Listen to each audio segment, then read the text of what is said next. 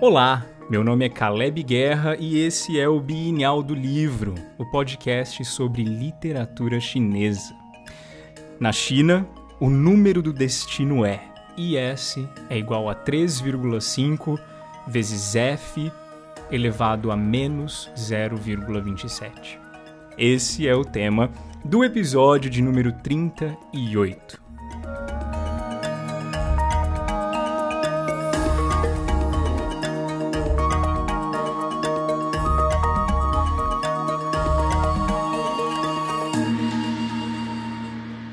Querido e querida ouvinte do Bienal, eu quero começar esse episódio fazendo um pequeno desafio para você. Se você for capaz, mostre-me um rio que corre em linha reta. Eu quero que você, se possível, pause agora o episódio e busquem no mapa um rio correndo em linha reta. Parece um desafio simples, mas não é, e eu vou dizer o porquê. Rios que percorrem as planícies podem até parecer calmos e preguiçosos, mas eles são, na verdade, muito obstinados em esculpir seus próprios caminhos tortuosos em direção ao mar. Não existe rio correndo em linha reta. Talvez eles possam até começar dessa forma, mas a soma de fatores externos mais tempo faz com que todo rio forme suas curvas. Rios que por algum tempo correm em linha quase reta existem, na verdade, sim, mas são muito raros na natureza. Por quê? No livro Geomorfologia Fluvial, do Antônio Cristofoletti, ele exemplifica o porquê disso. Ele diz o seguinte: num rio de 100 metros de largura, a extensão do canal reto atingirá no máximo mil metros. Essa condição raramente se realiza, e o que ocorre com frequência são trechos retos com comprimento poucas vezes superior à largura. Um canal reto possui margens retilíneas e a seção transversal é estreita e profunda. Se o canal for simétrico, os perfis transversais serão uniformes. Entretanto, na maior parte dos casos, embora o canal seja considerado como reto, o fluxo ao longo do Talweg não é. O Talweg, linha que une os pontos de maior profundidade ao longo do canal, apresenta lineamento sinuoso que serpenteia de uma margem à outra. Esse trecho do livro é longo, mas em outras palavras ele diz o seguinte: Canais amplos e rasos que não se desviam significativamente de sua trajetória tendem a correr em linha reta, mas, quando se tornam estreitos e profundos, distanciam-se do lineamento e vão causando erosões nas margens, que vão criando as chamadas curvas de meandro. Ao observar o desenvolvimento de um meandro, verifica-se que ele é, em parte, consequência da necessidade que o rio tem de aumentar seu comprimento. Rio que se alonga nunca permanece em linha reta. Meandro, então, é a curva acentuada de um rio. E meandros mudam de forma e posição, variando conforme a velocidade da água que está correndo, a carga fluvial e as estações do ano.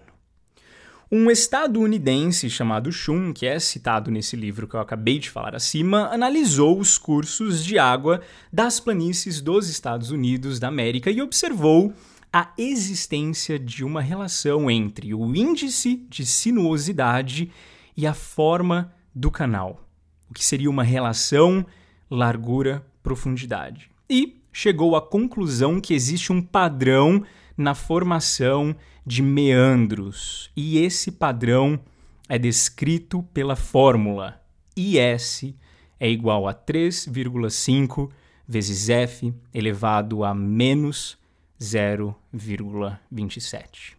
Indicando então que canais relativamente amplos e rasos tendem a ser retos, enquanto canais estreitos e profundos distanciam-se do lineamento de cursos retos.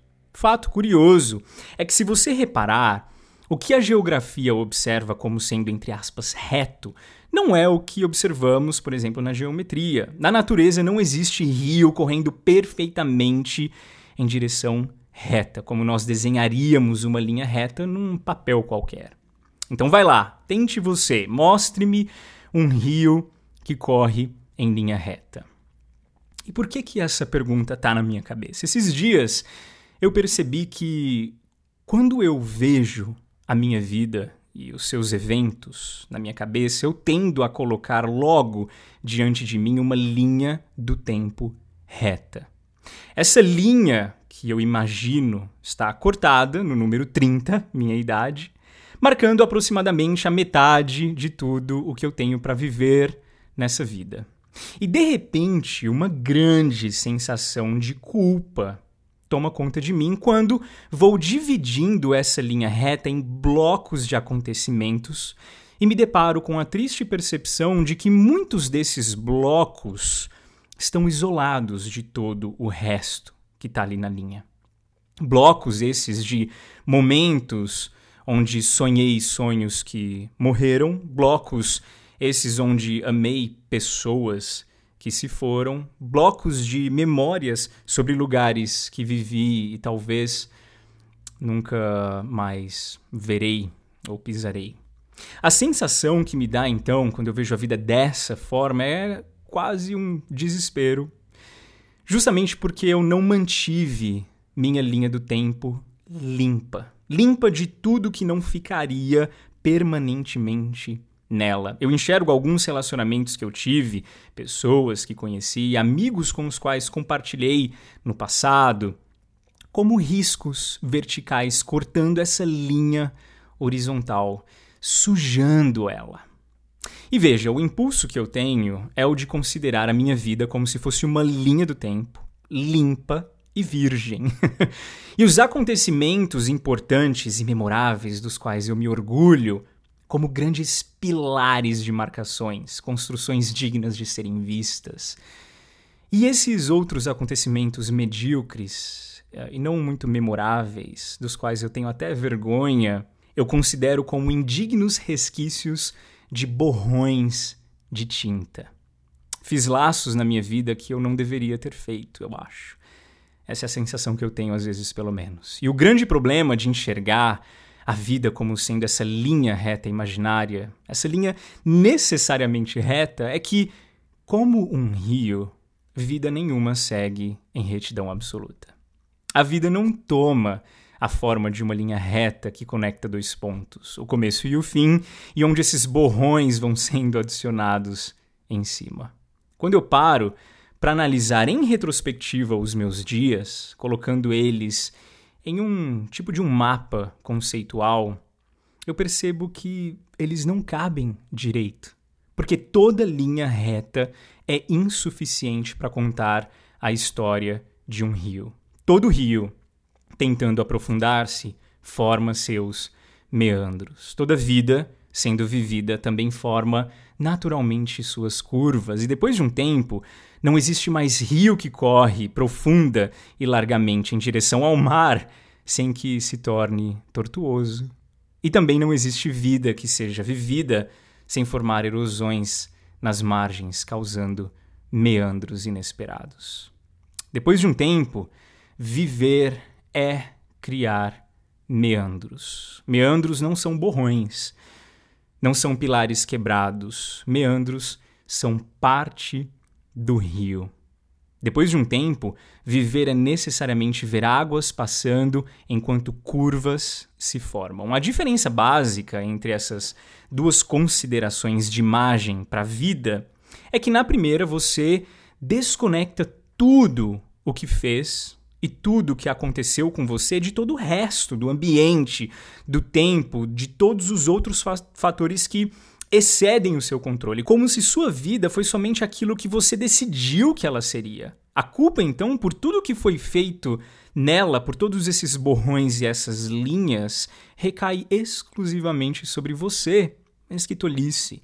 Na segunda imagem, a do rio, a gente leva em consideração tudo o que não te pertence: as margens, o solo, as placas tectônicas, as estações do ano, os animais, as erosões, a velocidade da água, as descidas das montanhas, o caminho em si, possíveis deslizamentos na bacia do rio, árvores, ventos contrários, o mundo, o mundo que acontece enquanto o rio corre.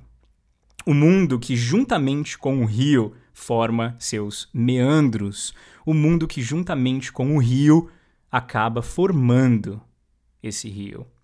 Meandros não se formam sozinhos, não são uma escolha. Meandros são formados enquanto o rio lida com o percurso, enquanto o rio se adapta ao mundo que já existe. Meandros nascem da necessidade de harmonia e atrito que o rio tem com todo o resto do mundo. Agora aqui, preste atenção.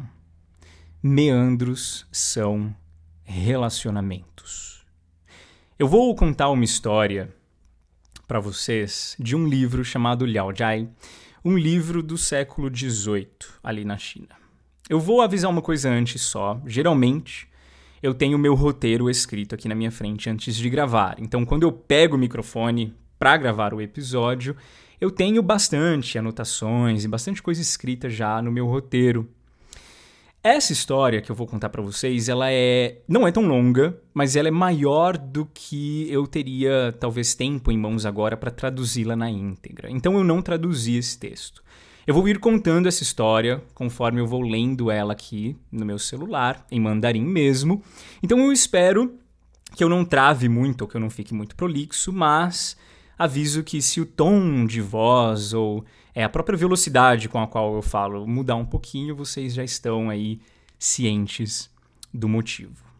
Mas bem, a história contada a seguir não é uma profissão de fé minha, nem uma pregação expositiva sobre como formam-se meandros na vida da gente. Como todas as histórias, ela tem seus problemas, mas calma, é uma história. Respira fundo e abra o seu coração. Essa história antiga faz parte de, da vida de um povo que tentava atribuir a meandros coisas sobre a vida. Talvez coisas inexplicáveis, histórias que não caberiam em linhas retas, em retângulos de mapas conceituais, e somente do jeito que a gente gostaria que fosse. O nome dessa história é a heroína. Ou a guerreira, mas eu vou chamá-la de a heroína. Bora lá?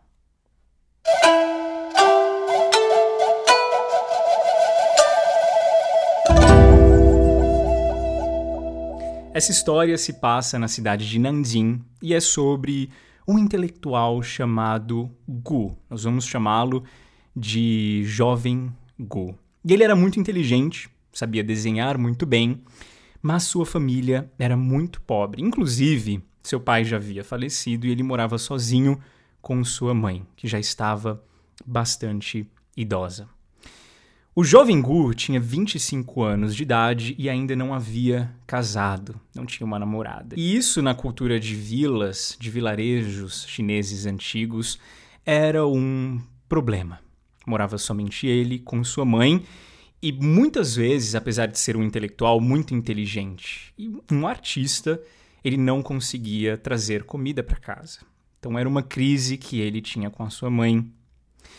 E um dia, ao voltar para casa, depois de ter ido para a cidade, ele vê que na casa de frente da deles mudou-se uma moça muito bela de aproximadamente 19 anos. Não havia igual essa moça, mulher nenhuma que o jovem Gu havia visto em toda a sua vida. E aí, ao entrar na sua casa, ele fala: Mãe, eu vi uma linda moça que acabou de mudar para frente de casa. Quem, quem é ela? E ele já disse para a mãe: Olha, é... ela parece uma grande opção para mim. Vamos ver, vamos ver amanhã Se a senhora tiver disponibilidade, a gente vai lá na casa dela é, conhecê-la. E no dia seguinte, a senhora Gu, mãe do jovem Gu, foi até a sua nova vizinha cumprimentá-la. Ao chegar, ela percebeu também que essa jovem bela morava somente com a mãe e sua mãe é, tinha deficiência auditiva e só tinha a filha no mundo para cuidar dela. E a senhora Gu perguntou a essa jovem vizinha nova o que ela fazia para ajudar a mãe e qual é o trabalho que ela tinha. E essa bela jovem disse que era trabalhava com tecelagem. Ela trabalhava com linhas e trabalhava costurando. Só que apesar da mãe dessa jovem ser uma senhora muito simpática e que apesar da deficiência que tinha ser muito acessível, a filha dela, a jovem Bela, parecia bastante distante, bastante fria. Ela não tinha muitas expressões e também não era muito convidativa, mas de fato era muito linda. Um dia o jovem Gu estava sentado ali no quintal da casa dele, na frente da porta, quando passou uma outra jovem, uma outra moça pela rua e o cumprimentou. Falou: Olha, os seus quadros eu já os vi e você é realmente um grande artista. Nisso ela sentou, eles começaram a conversar e diz a história que não demorou muito tempo para que eles ficassem de gracinha um com o outro, já com abraços e com beijos, e também não demorou muito para que eles se, se tornassem íntimos. Nesse momento, a bela moça vizinha passa pela rua e olha para os dois com um olhar muito sério. Difícil de entender o motivo, mas ela não ficou feliz ao ver os dois juntos. E aí, essa moça que se engraçou com o jovem Gu virou para ele e falou: Olha, estranha essa sua vizinha. Ela muito bonita, com, enfim, feições maravilhosas como eu nunca vi, mas me deu medo. Não gostei muito de sua expressão, de sua frieza. Mas nessa mesma noite, a mãe do jovem Gu veio dizer para ele que durante o dia a bela vizinha havia vindo na casa deles pedir arroz, porque ela estava com muita dificuldade de sustentar a mãe que estava adoecida. Mas bem, a mãe do jovem Gu, muito compadecida da menina, começou a ajudá-la frequentemente, dando comida e dando, enfim, aquilo que eles mal tinham ali na casa deles, porque eles também eram pobres, mas dando para bela moça e sua mãe que moravam na frente da casa deles. Até que um dia, a senhora Gu adoeceu. Ficou muito doente. E o jovem Gu, que estava tentando trabalhar na cidade, não tinha tanto tempo assim de passar o dia com ela. Então, todos os dias, a bela moça vizinha vinha é, encontrá-la e cuidar dela e ficar ali ao lado de sua cama, conversando com ela, lavando sua roupa, para que ela pudesse se recuperar. E nessas conversas que as duas começaram a ter juntas, a mãe do jovem Gu, a senhora Gu, começou a chorar, dizendo que o seu filho já estava velho, 25 anos, não tinha tido netos e não tinha esposa, e ela tinha medo de não ter quem cuidasse dela em sua velhice. Ela dizia: Olha só a minha situação na cama agora. Eu completamente debilitada, meu filho não tem tanto tempo assim.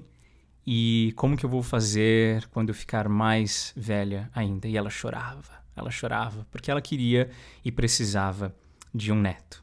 E a bela moça ouvia essas histórias e continuava ali cuidando dela na sua enfermidade. Numa dessas noites, quando o jovem Gu volta para casa e ela ainda tá lá cuidando da mãe dele, é, a mãe dele fala: Por favor, agradeça a moça que está aqui sendo tão prestativa. E o jovem Gu fica constrangido e, e, agradece, ele se curva né, diante dela e ela fala: Não precisa me agradecer, vocês também me, me ajudam muito. Então, entre eu e vocês não existe cerimônia nenhuma de agradecimento, não existe nada formal nesse sentido. Por favor, levante-se, que a gente está junto nisso aqui. Nesse momento, quando o jovem Gu vai levá-la até o portão da casa, né, até a, a frente, ele fica completamente apaixonado por ela. E por um momento, apesar de toda a frieza dessa bela moça, ela também vira para ele e sorri pela primeira vez. Algo aconteceu entre os dois ali. E nesse momento, o jovem Gu se aproxima dela e tenta beijá-la. Ela não resiste e beija também o jovem Gu. Depois desse beijo, ela diz: Isso nunca mais vai acontecer.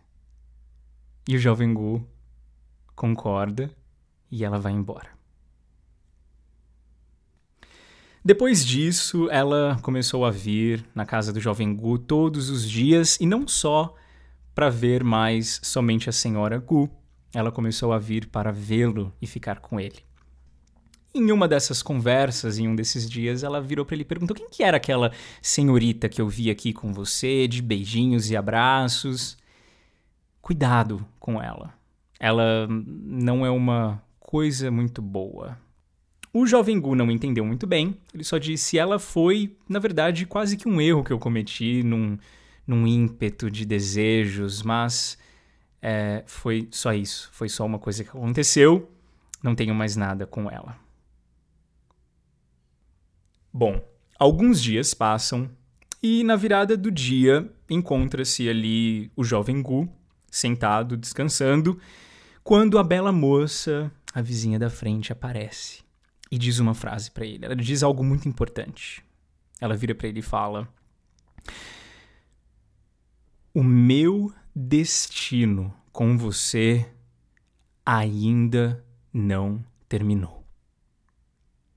Quando ela diz isso, os dois se aproximam, se abraçam e de repente aparece a senhorita, antigo flerte, amor ficante do jovem Gu na porta.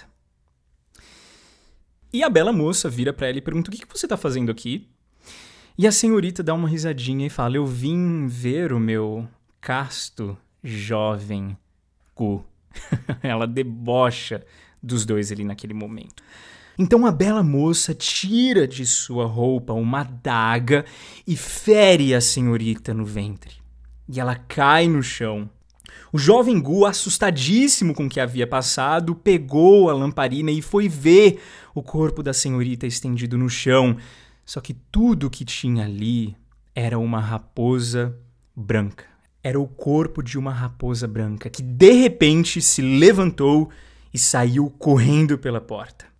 A bela moça então perseguiu a raposa branca até o portão, mas quando chegaram lá, não havia mais nada. Ela havia sumido. E aí a moça vira para o jovem Gu e diz: Tá vendo? Essa era a sua amiga. Na verdade, era um espírito maligno e você nem sabia. Eu tô aqui para cuidar de você. E a vida dos dois, depois dessa noite inusitada, tornou-se ainda mais íntima. Eles começaram a viver como um casal, apesar de não estarem oficialmente casados, mas dormiam juntos e viviam juntos, compartilhavam todas as coisas. A senhora Gu, todavia, sempre dizia para o seu filho: Essa bela moça é incrível, ela é maravilhosa, mas tem algo sobre ela ela tem uma expressão diferente. Ela é séria. Tem algo sobre essa jovem. Bem, alguns meses se passaram e a mãe da bela moça faleceu. E a partir de então, a bela moça começou a viver sozinha. A mãe do jovem Gu, a senhora Gu, uh, com muita afeição e amor pela, pela bela moça, é, queria que eles oficializassem é, o relacionamento deles e queria trazê-la para casa, porque agora ela estava morando sozinha. Então ela começou a insistir para o jovem Gu fazer isso. Olha, vai lá, fala com ela, tenta trazê-la para casa. Só que hum, toda vez que o jovem Gu ia ali bater no portão da casa dela, ela não respondia de portão aberto. No começo ela começou a responder, dizendo, sinalizando que estava lá dentro, mas depois ela nem responder respondia. O jovem Gu então imaginou que ela talvez tivesse um outro homem na vida dela, algum outro encontro, quem sabe, e decidiu por um momento não importuná-la tanto assim. Numa dessas tentativas do jovem Gu ali de bater no portão da casa dela, ela saiu é, e virou para ele e perguntou: Você, você tá duvidando dos meus sentimentos por você? Você por um acaso duvida da minha virtude? E o jovem Gu ficou sem saber o que responder, porque ele havia duvidado, ela havia pego ele, mas não disse nada. Ela chamou ele para dentro e falou: Olha, tem uma coisa muito séria que eu preciso falar para você. Eu estou grávida de oito meses. Só que assim, eu não posso cuidar dessa criança, então eu vou pedir para que você e a senhora Gu encontrem uma mãe para ela. Mas tem que ser em segredo, ninguém pode saber que essa criança é minha, ninguém pode saber que eu fui mãe para ela, né, que eu dei a luz a ela. E esse é o meu último desejo a pedir para vocês. Quando o jovem Gu vai falar com a senhora Gu sobre isso, ela diz: Que estranho, que moça estranha. Que moça estranha, por que não? Por que não simplesmente vir então morar com a gente, já que o filho é de vocês? Por que não formar uma família aqui e passarmos os dias juntos? Mas a senhora Gu ficou muito feliz com essa história, porque ela ganharia um bebê, e falou: ah, deixa ele nascer que a gente vê então o que a gente faz. Alguns dias se passaram, então a senhora Gu foi lá visitar a bela moça, depois de chamar várias vezes, sem sinal de ninguém lá dentro. A bela moça abre o portão e deixa ela entrar para o quarto onde ela dormia. Ao entrar, ela viu um pequeno bebê sobre a cama e perguntou para a moça: é, Faz quanto tempo que você teve ele? Ela disse: Três dias. E a senhora Gu disse: Ó oh, céus, por que que. Por que aqui sozinha? Por que tão solitária? Por que você não me chamou? Por que eu poderia ter ajudado? Eu poderia ter ficado com você? E a bela moça só dizia o seguinte: Eu ainda tenho assuntos íntimos, assuntos pessoais para resolver. Eu não posso falar deles com a senhora. Mas por favor, hoje à noite, quando ninguém mais estiver na rua, quando ninguém mais estiver acordado, venha pegar a criança. A senhora Gu abraçou esse bebê, percebeu que era um menino e prometeu para a bela moça que voltaria durante a noite, na calada da noite, buscar a criança para levar para casa.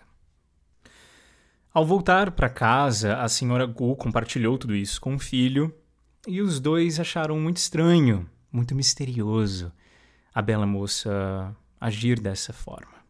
Mas, como prometido, no meio da noite, a senhora Gu foi até a casa da vizinha, pegou o recém-nascido e levou para casa. Alguns dias se passaram e a bela moça de repente apareceu ali no quintal da casa do jovem Gu, enquanto ele estava desenhando, se preparando já para terminar o seu dia de trabalho. Ela trazia em suas mãos um saco. E ainda sempre muito fria, muito séria, ela virou para o jovem Gu e disse: O que eu deveria fazer aqui está feito. Chegou o fim, chegou o tempo da despedida. Por favor, não se esqueça de ajudar a sua mãe a criar o bebê. Um dia eu disse que o nosso destino era único, que ninguém mais teria algo assim. E eu prometi agradecer a vocês toda a ajuda que vocês me deram, dando um neto para sua mãe. E depois de algumas tentativas eu percebi que eu havia engravidado, então me recolhi nos meus aposentos para terminar de fazer as coisas que eu deveria fazer aqui. O jovem Gu, uh, bastante assustado de uma forma inesperada com essa despedida repentina, perguntou o que tem dentro desse, desse saco. E a bela moça respondeu: a cabeça da inimiga. Depois que nós nos vimos pela última vez, muitos meses antes de eu perceber que eu estava grávida, eu estava caçando a raposa branca para que ela nunca mais te importunasse. E eu cumpri as minhas promessas todas a você. Mais uma vez, ela disse: O filho que eu te dei, o filho que eu dei para sua mãe, por favor, você precisa ajudá-la a criá-lo. E então, dizendo que o que ela deveria fazer ali estava feito, ela virou-se, caminhou um pouco e também desapareceu na noite. A história termina dizendo que depois de três anos desses eventos todos que aconteceram, o jovem Gu faleceu. E diz também, então, que quando o bebê chegou na idade de 18 anos, ele se tornou um oficial do império, ele entrou para o governo e nunca deixou de cuidar da senhora Gu até o fim de sua vida.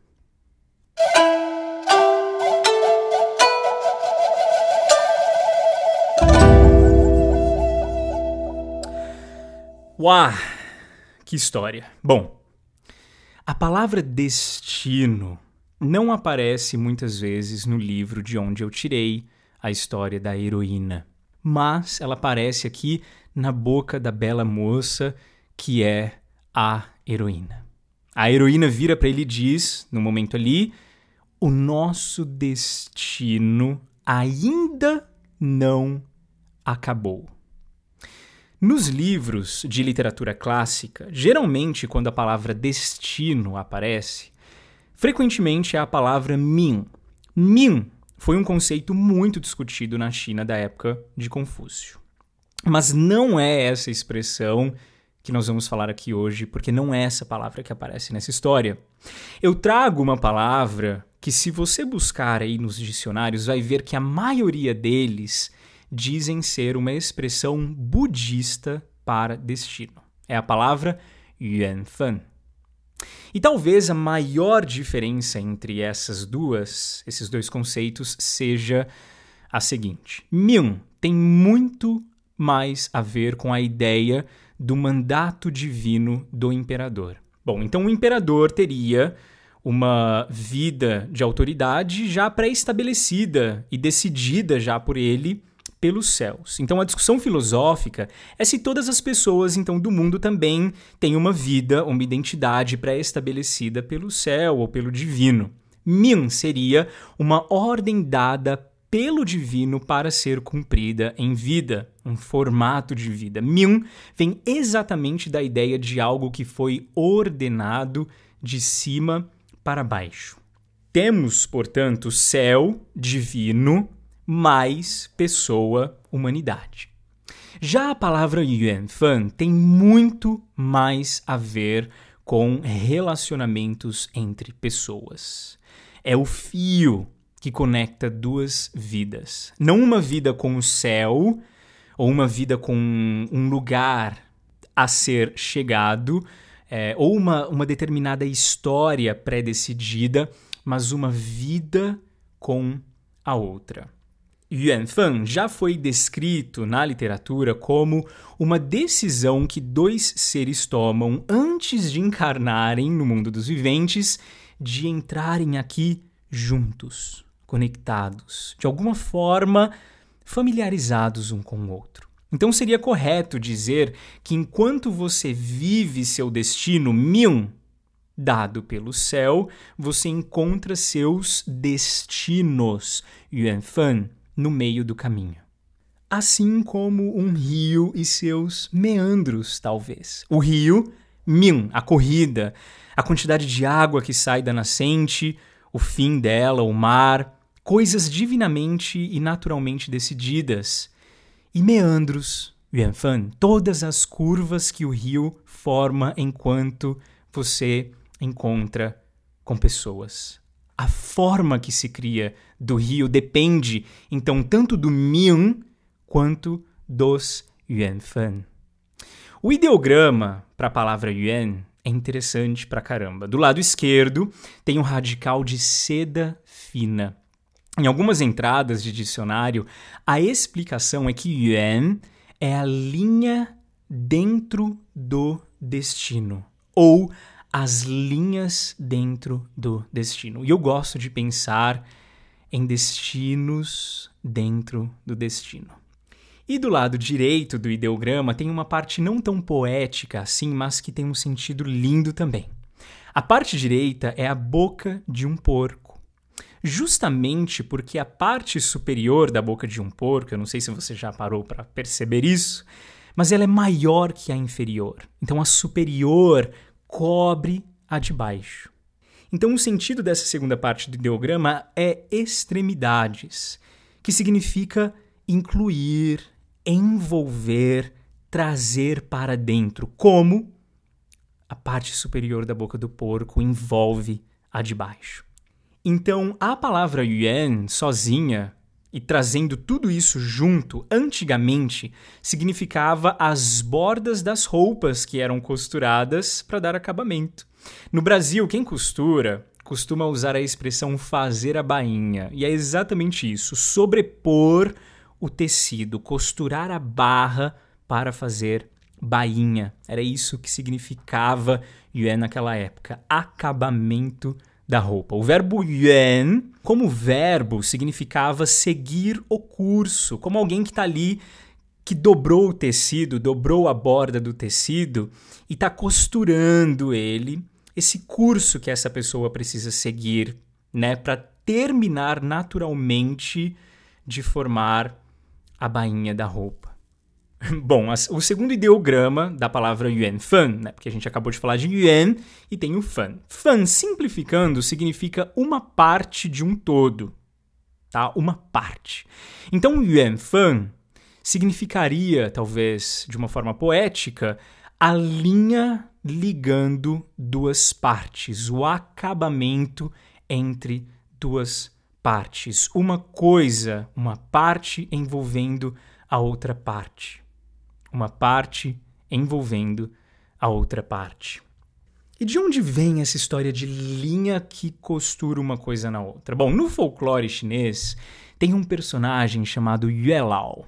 Yue Lao é a simplificação de Yue Xia Lao Ren, que significa o velho sob a lua. Yue Lao nasce ali mais na dinastia Tang, então é um tempo onde a cultura budista já tinha influenciado bastante a China, é, mas ele é considerado um deus taoísta. E ele é chamado frequentemente de o deus casamenteiro. A primeira história registrada sobre a lenda do Yue Lao conta a história de um jovem um moço que ainda era solteiro também, já tinha os seus 19 anos, e se preocupava muito com isso. Até que ele encontrou, enquanto caminhava sobre uma ponte, um velho segurando um livro com ideogramas que ele não entendia.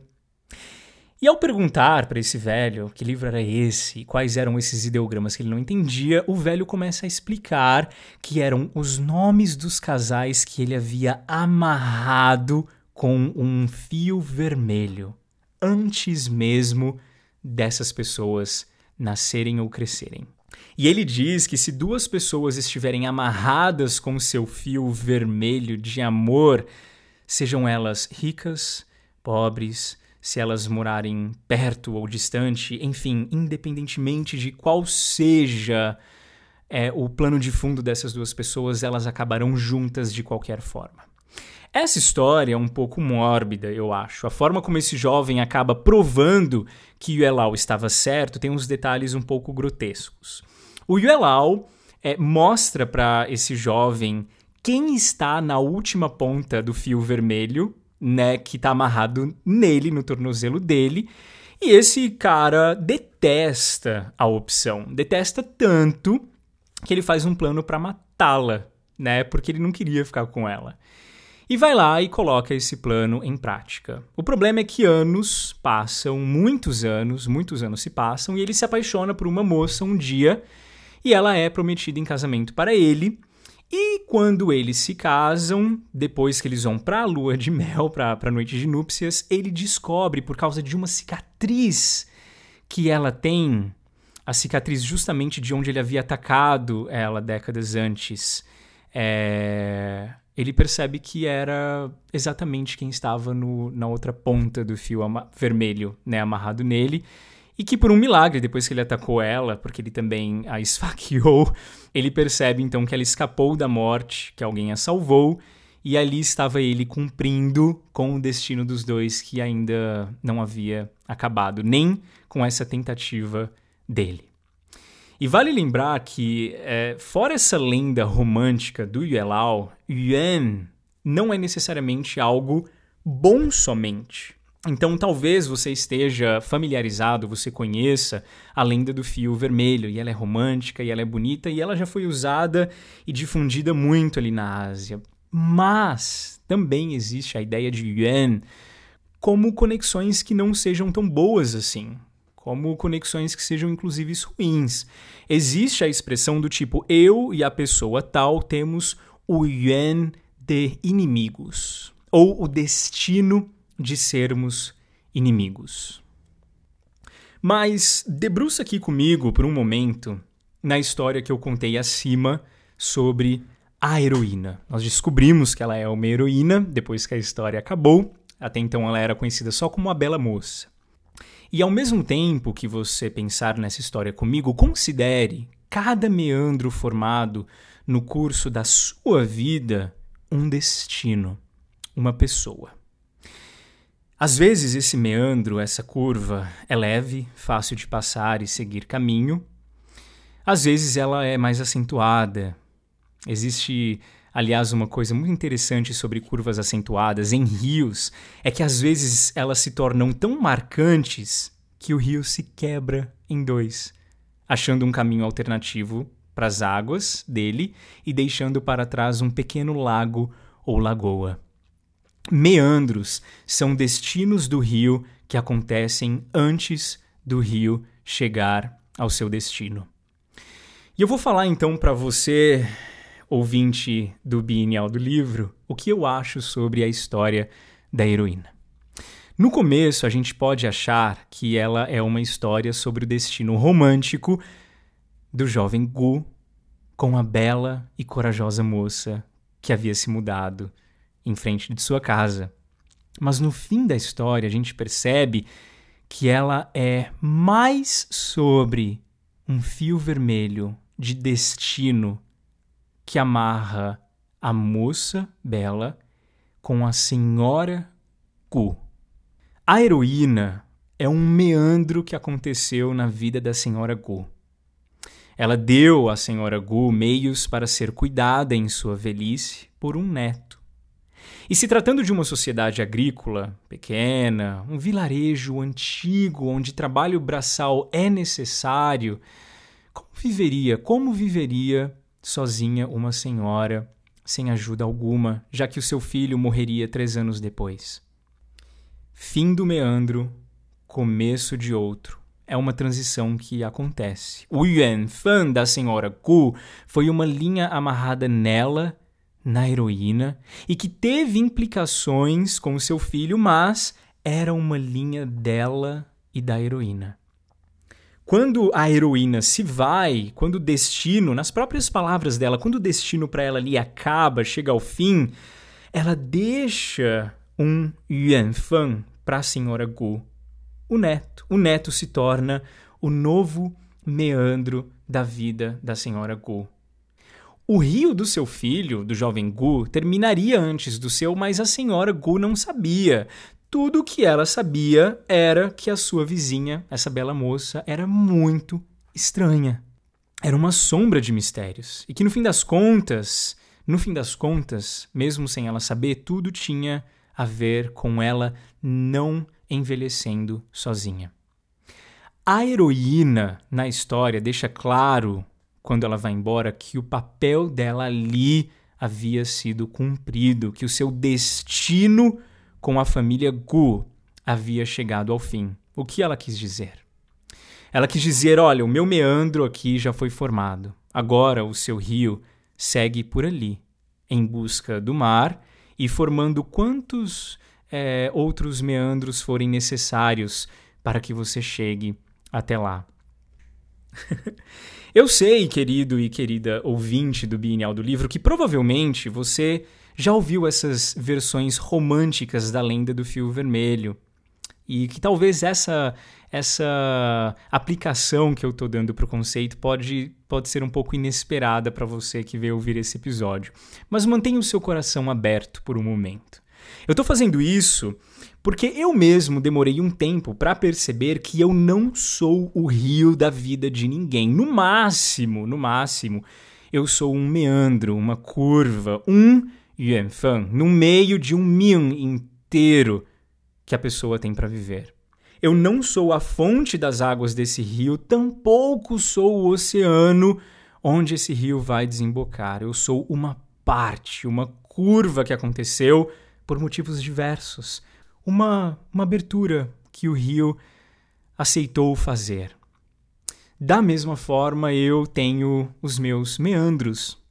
E eu quero aprender a enxergar amizades e amores, perdidos ou não, como meandros formados, meandros vividos e meandros passados, curvas que aconteceram, belas rotas que o meu rio tomou, que formaram quem eu sou, mas meandros. E S é igual a 3,5 vezes f elevado a menos 0,27 é a equação de um meandro. E S é igual a 3,5 vezes f elevado a menos 0,27 é a equação de um yuanfang. Como uma rede, todos nós estamos conectados em infinitas linhas de destinos compartilhados. E não são lugares aonde estamos indo ou projetos que estamos construindo, são relacionamentos. Meandros são relacionamentos, meandros são yuanfan, são possibilidades de conexão que se abrem enquanto a gente aprende a seguir o curso das nossas vidas, alargando as bacias dos nossos rios, buscando formar meandros, buscando experiências, buscando pessoas. Mostre-me então um rio que corre em linha reta. Mas que rio mesmo que gostaria de correr em linha reta? Que rio gostaria de correr reto, sem formar meandro algum, sem descobrir seus yuanfans por aí, sem conhecer e ser conhecido, sem se amarrar em lugar nenhum?